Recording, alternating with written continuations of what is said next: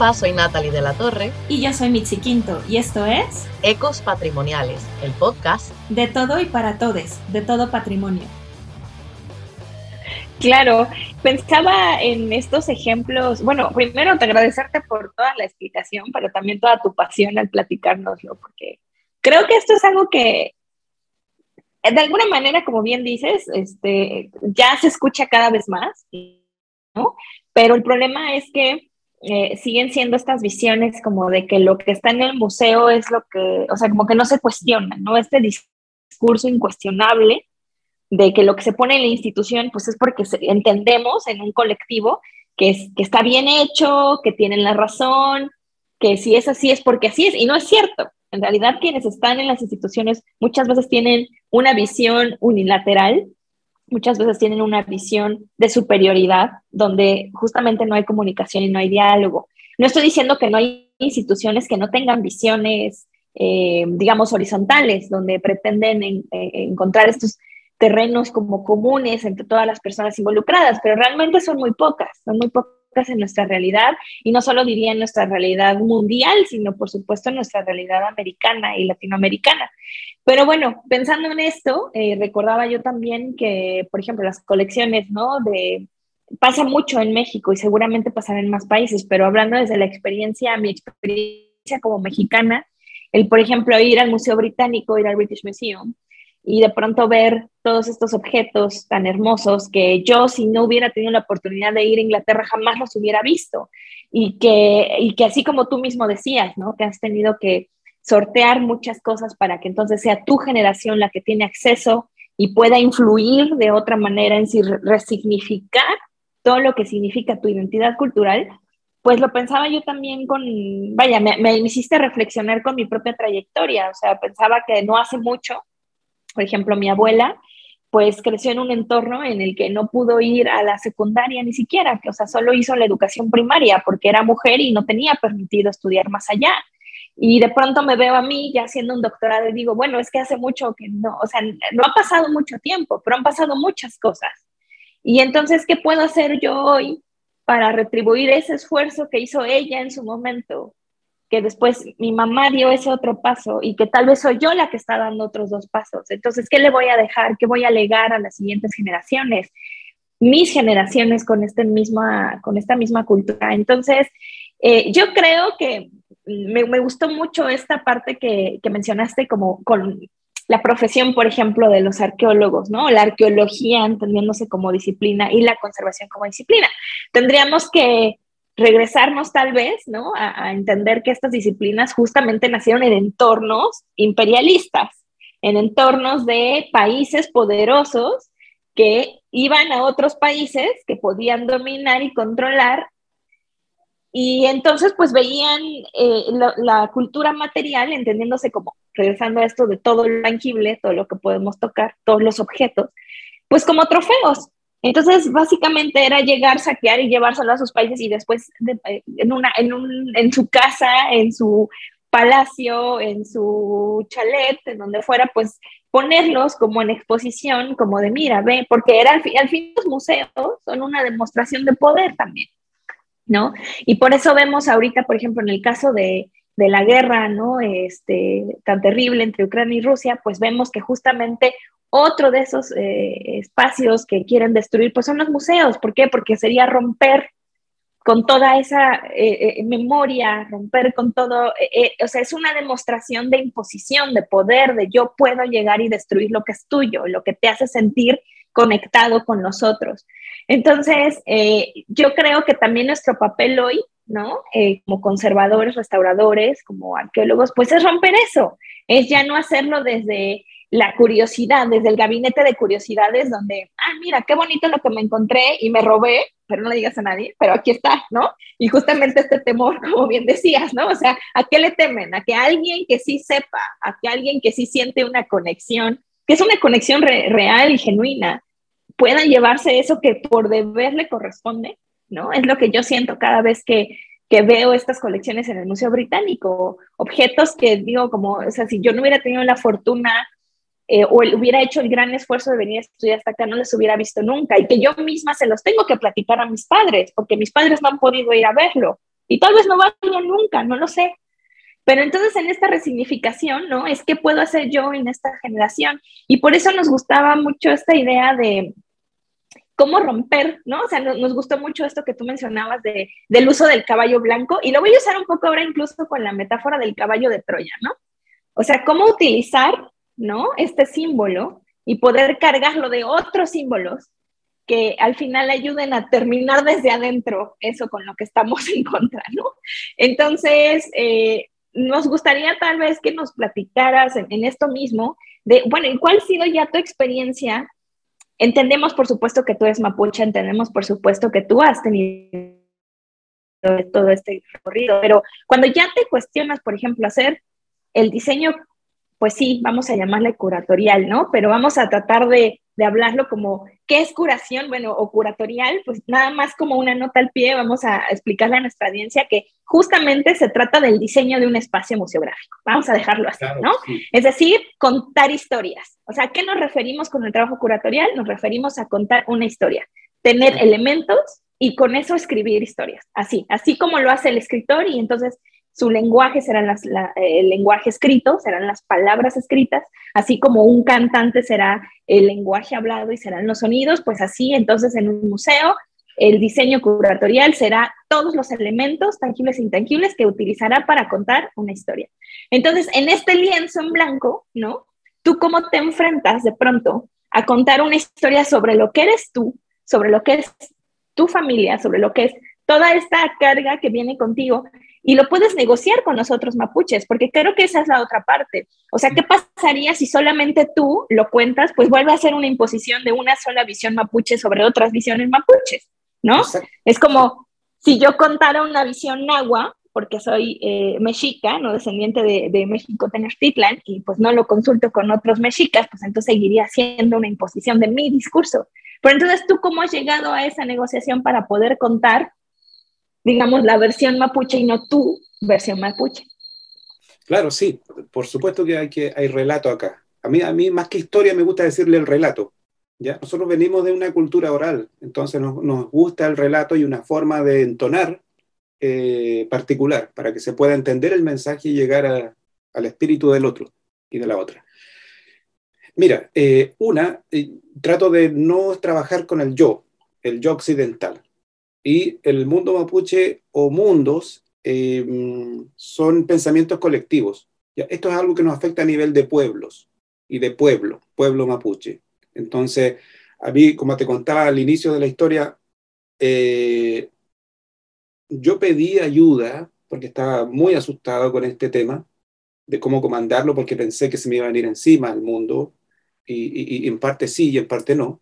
Entonces yo me fui a, a nutrir y a pedir consejo a las personas antiguas, a la gente antigua.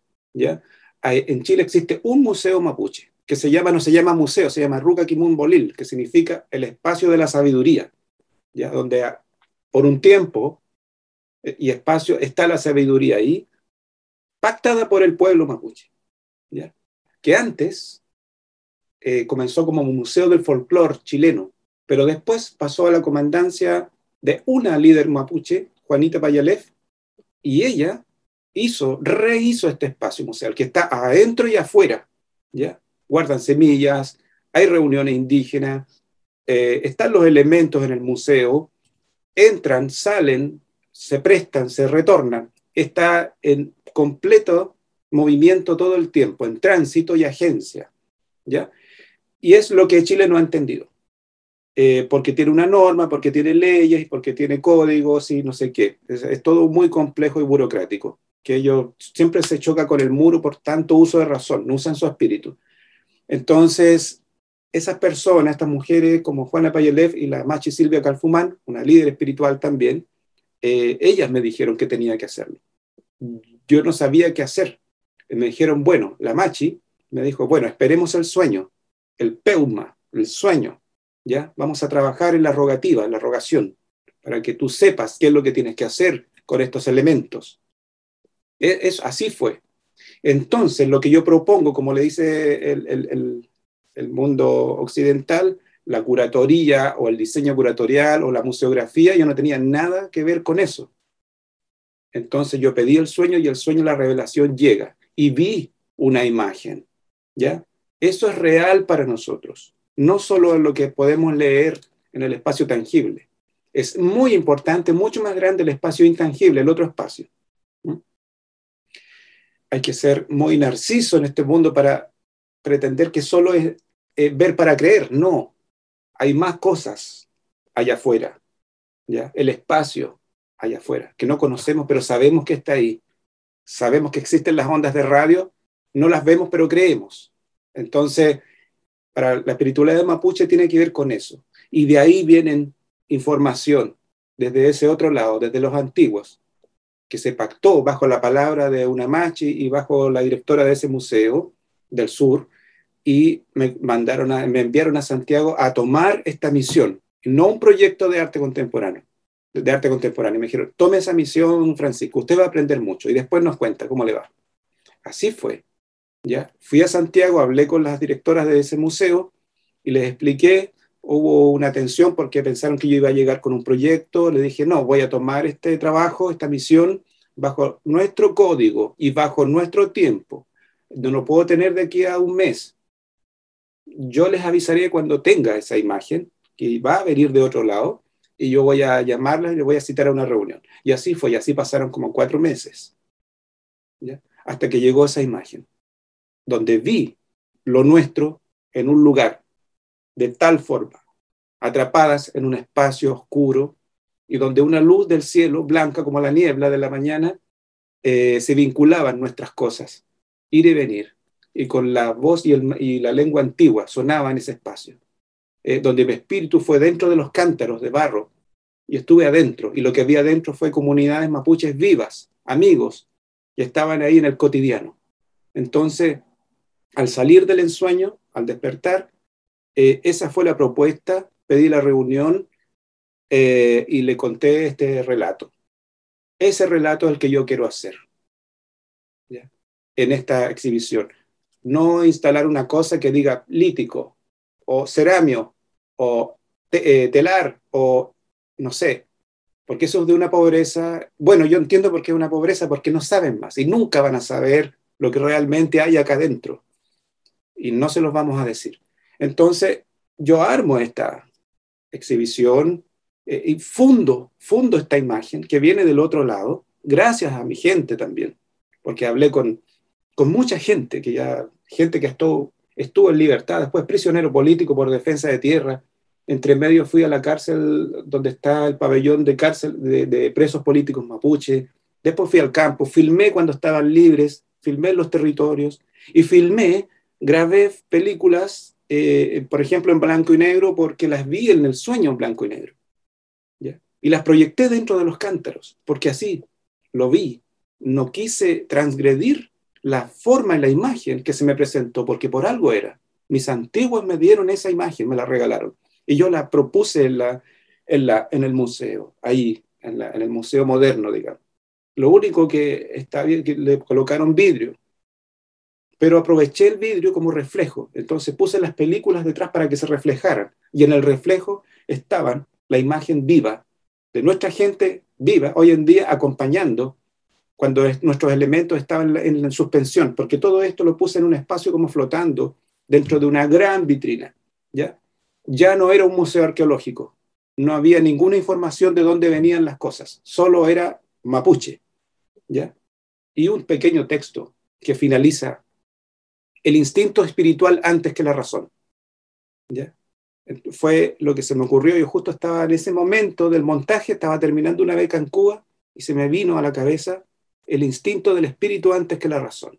O sea, la inteligencia, la percepción del espíritu, la sabiduría espiritual, que no es solo la tuya, es la de todo lo que te conlleva hacia atrás, de tu gente o hacia el futuro. Ellos me dieron esa palabra, el instinto del espíritu antes que la razón, porque la razón choca. Y eso está demostrado. Demasiada razón y poco espíritu nos lleva a un colapso y a una, a una em, ¿cómo se dice? A un desastre humano finalmente, por no escuchar la espiritualidad. ¿ya? Porque hay temor en eso. Entonces eso yo fue lo que instalé. El museo se llama Museo, museo Arqueológico de Santiago, que era irrisorio, era burlesco cuando yo entraba, ya no era un museo arqueológico, era un territorio mapuche en expansión. O sea, yo hice una avanzada territorial y se instala la bandera nuestra, la antigua, que es el lucero de la mañana, que su proyección en la tierra es el árbol, la flor del árbol del, árbol del canelo, que se llama folle, y tiene ocho pétalos. Entonces se instala esta azul de la mañana en la sala, la estrella, porque estamos en guerra, querámoslo o no, hay una, una tensión, y hago esta instalación. Y ahí estuvo cinco años y pasó mucha gente por ese lugar. Y después una cosa llevó a lo otro, después llegaron, me invitaron a, la Bienal de Berlín, la, la, curadora de la Bienal de Berlín, las, las, curadoras, que eran muchas mujeres, me dijeron, queremos esta exposición allá, Francisco, después de una reunión de cuatro horas, porque mis reuniones no son de, de media hora, son de cuatro horas o a veces pasa el otro día, porque tengo que explicar toda la dimensión de este asunto, ¿ya? Porque una, no, no estoy apurado tampoco. Entonces, le dije, no voy a llevar ni una prenda más a Alemania, ni a Europa. Ustedes ya tienen suficiente. Entonces, gestionemos las prendas productos del robo colonial y las exponemos en el Museo Gropius Bau de la Bienal de Berlín número 11. Hubo tensión también, así que se tuvo que hablar con mucha gente de poder hasta que prestaron un poquito de, nuestros, de nuestras, nuestras prendas y algo hice. Y así, y así se fue moviendo. En Alemania se armó un movimiento. No pude ir por la pandemia, pero dirigí, teledirigí todo. Se le hizo ceremonia. Eh, hice una película especial con música mapuche, con un sonido antiguo para despertar nuestras prendas para que retornen algún día al Gualmapu, el país mapuche. No sé si iré a estar vivo, pero van a retornar porque ya mandamos ese mensaje. Bueno, y una cosa llevó a lo otro, y hoy en día tengo una exhibición permanente en un palacio victoriano, nuevo, restaurado, de los chilenos, y el jefe de ese lugar me invita a hacer una exposición.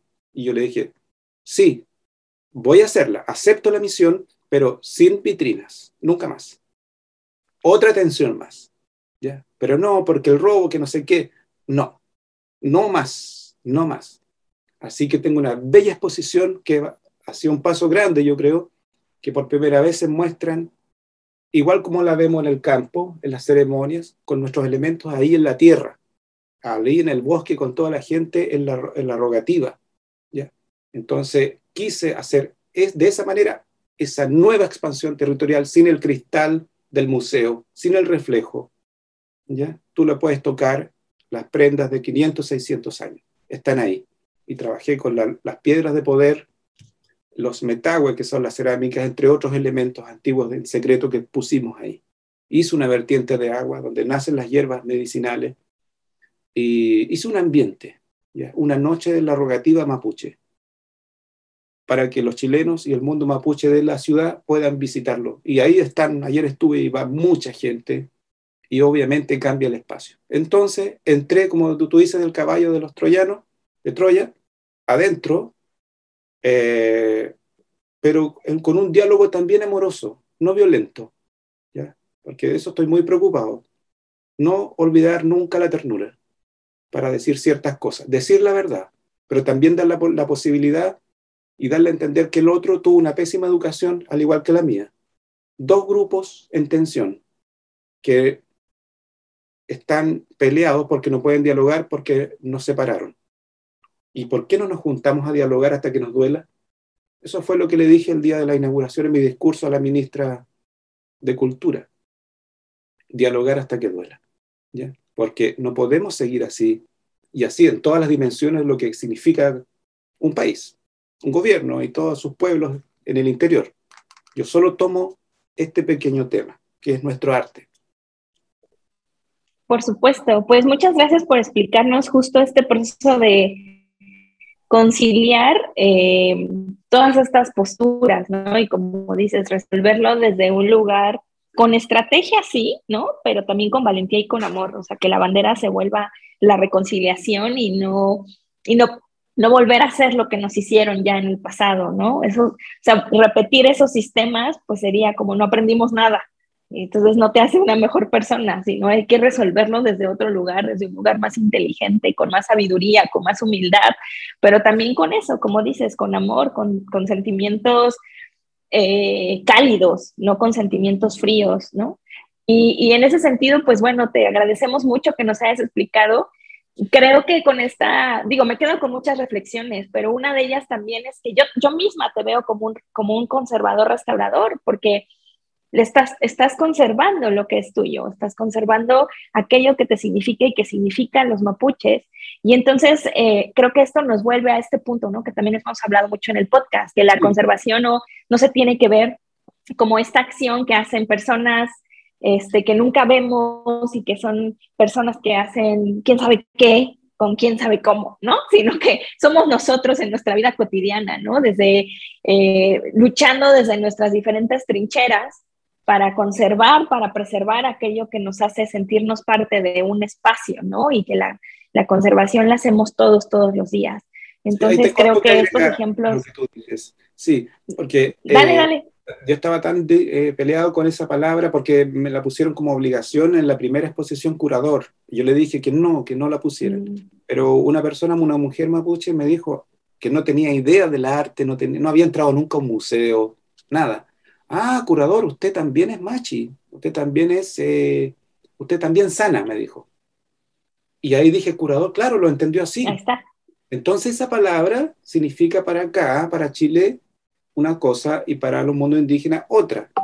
Y dije, bueno, voy a adoptar la palabra curador, así que me pueden llamar curador, pero el curador que dialoga, el que sana, el que hace el remedio. Para mí esta, este arte, estos, estos asuntos, aparte de ser expansiones territoriales, expansión indígena dentro del poder, eh, son remedios.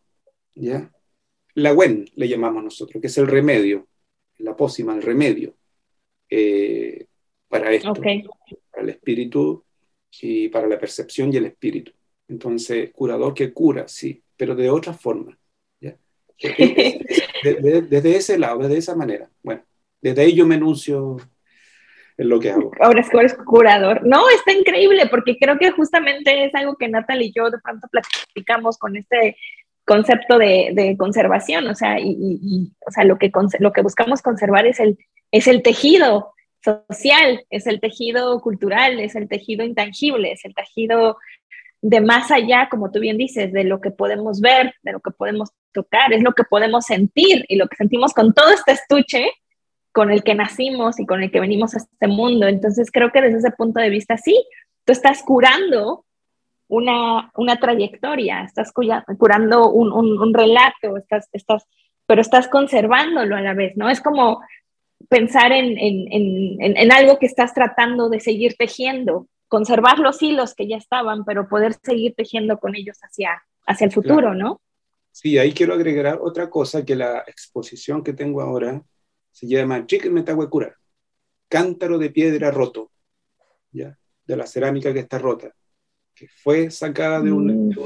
de un, territorio eh, que también la expedición arqueológica saca ese elemento. Muchas veces está roto por el paso del tiempo. Y, y, y, la imagen central de la exposición es un cántaro que está totalmente en la mitad, trizado, roto, falta la otra mitad. Y, es una interesante metáfora porque yo veo eso y veo a mi pueblo. ¿ya? Veo a un grupo humano ahí, partido, una fisura. y, de ahí nace el, nombre de, también eh, de esta exposición, porque hay un mapa roto, hay una espiritualidad que fue transgredida y nuestro arte también fue transgredido, entre otras cosas, nuestra lengua, nuestra educación, la asimilación forzada provocó todas estas, todas estas cosas, esa rotura. ¿Cómo construimos la otra mitad? Y ahí yo creo que la misión, y esto se lo digo a los artistas contemporáneos, indígenas y no indígenas, tenemos, yo siento que la misión, la obligación, el deber de encontrar ese remedio, porque en conjunto debemos reparar la otra mitad de ese cántaro roto, ¿ya? No solamente el indígena, este es un trabajo en conjunto eh, horizontal, ¿ya? Hay que aliviar el trabajo y trabajar en conjunto para hacer esa reparación, porque los occidentales cuando tienen un edificio viejo, donde yo estoy exponiendo ahora, un palacio que se estaba cayendo pedazos, los chilenos lo restauraron y dejaron vestigios de cómo eran antes. Bien, ¿y por qué yo no puedo hacer lo mismo? ¿Y por qué no lo hacemos en conjunto? ¿Cuál es el problema? ¿Ideológico? religioso? ¿Qué es lo que es? Entonces, yo trato de hacer esa pregunta. Y también me di cuenta de otra cosa. Cuando fui a los depósitos de los museos, había un cántaro muy grande que se llama Mencube. Se transporta mucha agua o líquidos o comida. Y tenía una fisura de un proyectil de bala, de bala de alto calibre. Y le pregunté a la persona que estaba a cargo, al arqueólogo, y me dijo, eso fue decomisado por la policía en un allanamiento en una casa particular porque fue producto de un robo, porque también hay harto robo de nuestras prendas en el mercado negro. Y fue impactante ver este tremendo y hermoso cántaro de barro con un proyectil. Era, era perturbador, porque miré hacia adentro, vi la oscuridad. Después traté de poner mi mirada hacia, por dentro y vi la luz. O sea, por la fisura, por la trizadura, siempre va a entrar la luz. Y espero que el arte, como le llaman arte contemporáneo o arte indígena o lo que sea, seamos esa luz para entrar en la habitación oscura, en la, oscuridad del pueblo, ¿ya? Para iluminar. Entonces, aunque hayamos sido rotos, la cicatriz siempre se puede curar. Eso es lo que pienso. Siempre queda como vestigio y evidencia, pero esa rotura, esa trizadura, siento que siempre se puede reparar. El asunto es cómo y el modo. sí, gracias Francisco, por de verdad ha sido eh, todo lo que nos has dicho me ha puesto a reflexionar muchísimo. Eh, así que, wow, como que estoy tratando de organizar mis pensamientos, eh, pero mm, tengo que volver atrás y decir que me encantó eso que compartiste de, de ver el ser un curador como algo, alguien que cura, alguien que sana, sana esas heridas rotas que están allí a causa del colonialismo, que, que, todavía están perpetuadas tantas violencias de tantas maneras o microagresiones que todavía atentan contra el conocimiento, la espiritualidad y la dignidad de muchas comunidades de pueblos originarios. Y estoy nuevamente, me da muchísima alegría ver el trabajo que han logrado hacer. Estoy muy motivada y quiero ver tus películas o documentales y todo tu trabajo. Este, así que me encantaría que pudieras después compartir con nosotras eh, eso que todas, todas las cosas que has hecho para poder también compartirlo con nuestra audiencia. Y sí, gente, es bien importante como eh, el lenguaje y el vocabulario es sumamente importante. O sea, y muchas veces yo diría que el primer arma letal que puede tener algo o alguien que quiere perpetuar un pensamiento colonial, eh, así es con el vocabulario y el lenguaje importa. Así que cuando alguien te diga cuál es su nombre, tú llamas a una persona por su nombre, cuando alguien te diga que un objeto tiene cierto nombre, tú respétalo y dilo, porque por ahí se empieza. Y algo tan sencillo como nombrar las cosas tienen un gran impacto. Y bueno, para ir culminando este increíble episodio, te tengo que preguntar, Francisco, que sé que patrimonio no va a ser la palabra que tú vas a elegir. Yo creo que lo has dejado claro, que patrimonio es como que, eh", así que voy a dejar que tú lo llames como tú quieras llamarle a esas gerencias, eh, eh. Culturales o ancestrales. Para ti, ¿qué es? Tengo que decirlo, para ti, ¿qué es patrimonio? Pero sé que no le va a llamar patrimonio. Bueno, le voy a decir patrimonio por ahora pero el patrimonio es para mí, es eh, nuestras prendas de memoria, nuestra memoria, es nuestra universidad, es el conocimiento de los antiguos y antiguas, ¿ya? que de alguna manera están depositados en la oralidad y, en nuestro arte, entre otras cosas, o en nuestras acciones cívicas, en nuestra tradición. Eh, lamentablemente, al decir patrimonio, conlleva también un dejo de tristeza, porque el patrimonio, para empezar, ni siquiera lo tenemos nosotros. Tenemos una parte, o lo que estamos construyendo ahora en este mundo, en este, en este hoy. Pero todo eso del pasado está en manos de otras personas. Y lo peor es que a nombre del patrimonio o de ese ajuste, eh, ciertos grupos de poder, sobre todo eh, la academia, trata de seguir usando al indígena. ¿ya? Hay un asunto entre entre que pide perdón y no. Entonces, eh, la palabra patrimonio tiene un peso muy negativo, ¿ya? Y, espero que... Ayer pensaba, ¿cómo llamamos esto? Lo he hablado con otras personas y tenemos que buscar un nombre para nosotros nombrar.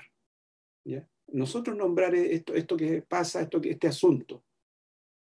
¿Cómo le llamamos al expolio? ¿Cómo le llamamos a lo que creamos hoy en día? ¿Cómo le llamamos a todo eso? Entonces tenemos una tarea para la casa, para mí y para nuestro pueblo, de cómo le vamos a llamar.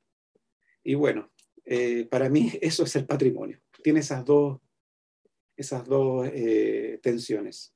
Muchas gracias, Francisco. Y esto, como lo va a notar en muchos de nuestros episodios, por esa misma razón es que a mí, a mí nos gusta siempre terminar eh, preguntándole a nuestras invitadas y nuestros invitados e invitadas qué para ellos es patrimonio, ¿verdad? Tomando en cuenta que patrimonio es esa palabra que todos aprendemos, pero que no necesariamente tenemos que utilizar y que muchos, muchos de nosotros en Latinoamérica y el Caribe estamos buscando cómo que la resignificarlo para algo que nos empodere y nos ayude a nosotras poder movernos en estos espacios que no siempre nos abren las puertas, pero que queremos lograr muchos cambios culturales y sociales de esta manera y ¿verdad? proteger el pasado y nuestro patrimonio nuestras identidades y nuestras comunidades, ¿verdad? cambiando todo ese, le llamamos approach eh, en, en, nuestras disciplinas, empezando desde nuestras comunidades, lo que nos apasiona o nuestras disciplinas y siguiendo por ahí para abajo, creando comunidades con personas como tú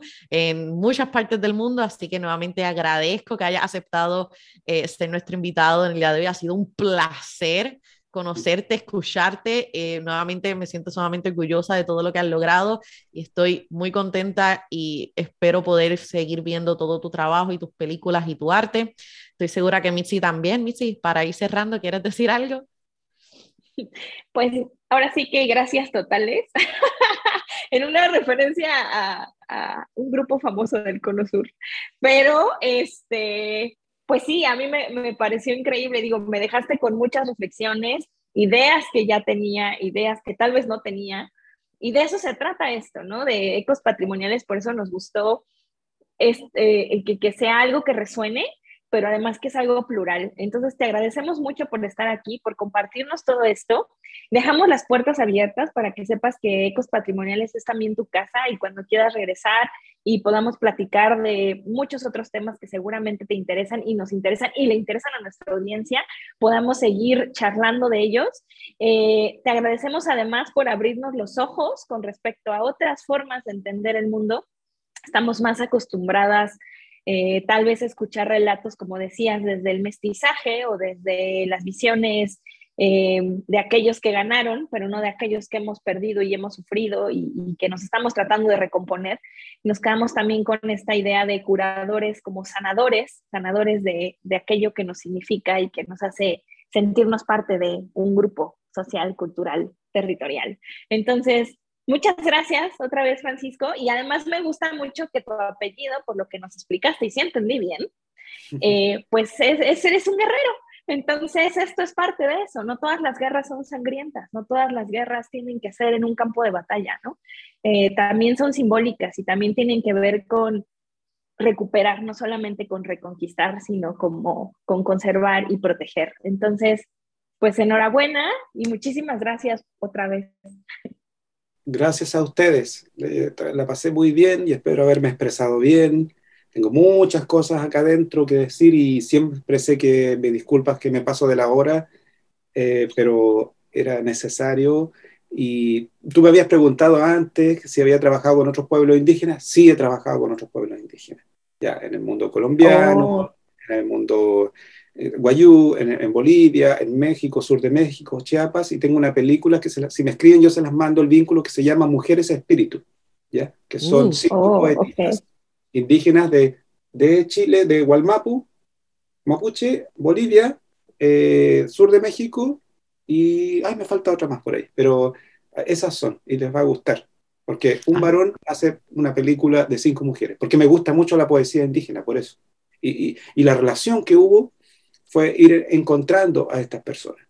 Y, como cuando me presentaba que venía del mundo mapuche, me decían, ni un problema, trabajemos en conjunto, porque es la voz indígena que tenemos todos la misma pelea, con algunas variantes, pero es lo mismo. Y, y eso es muy lindo, porque entre pueblos no hay un choque, no, no, no, no hay que demostrar eh, nada, es como que tú hablas de tú a tú porque es la misma vivencia. Excelente. Claro, ahora sí que somos pues.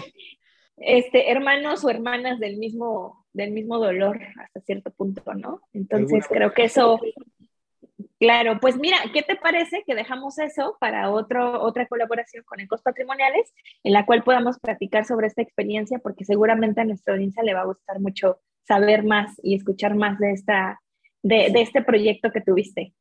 Claro que sí. Podemos invitar a las poetisas también. Increíble. Pues Me encanta la idea.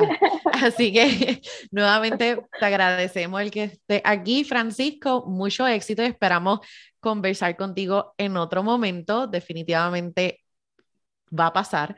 Así que, mi gente, saben, casi todos los viernes hay un nuevo episodio de Ecos Patrimoniales Podcast. Nos puedes encontrar en las redes sociales a través de Facebook, Instagram y Twitter, donde siempre ponemos nuevo contenido. Y sabes que nos puedes escuchar en las plataformas de Anchor, Spotify, Google Podcast y Apple Podcast. Ah, y YouTube. Así que te esperamos en Ecos Patrimoniales Podcast y muchas gracias por estar aquí. Chao. Hasta luego. Bye bye. Chao.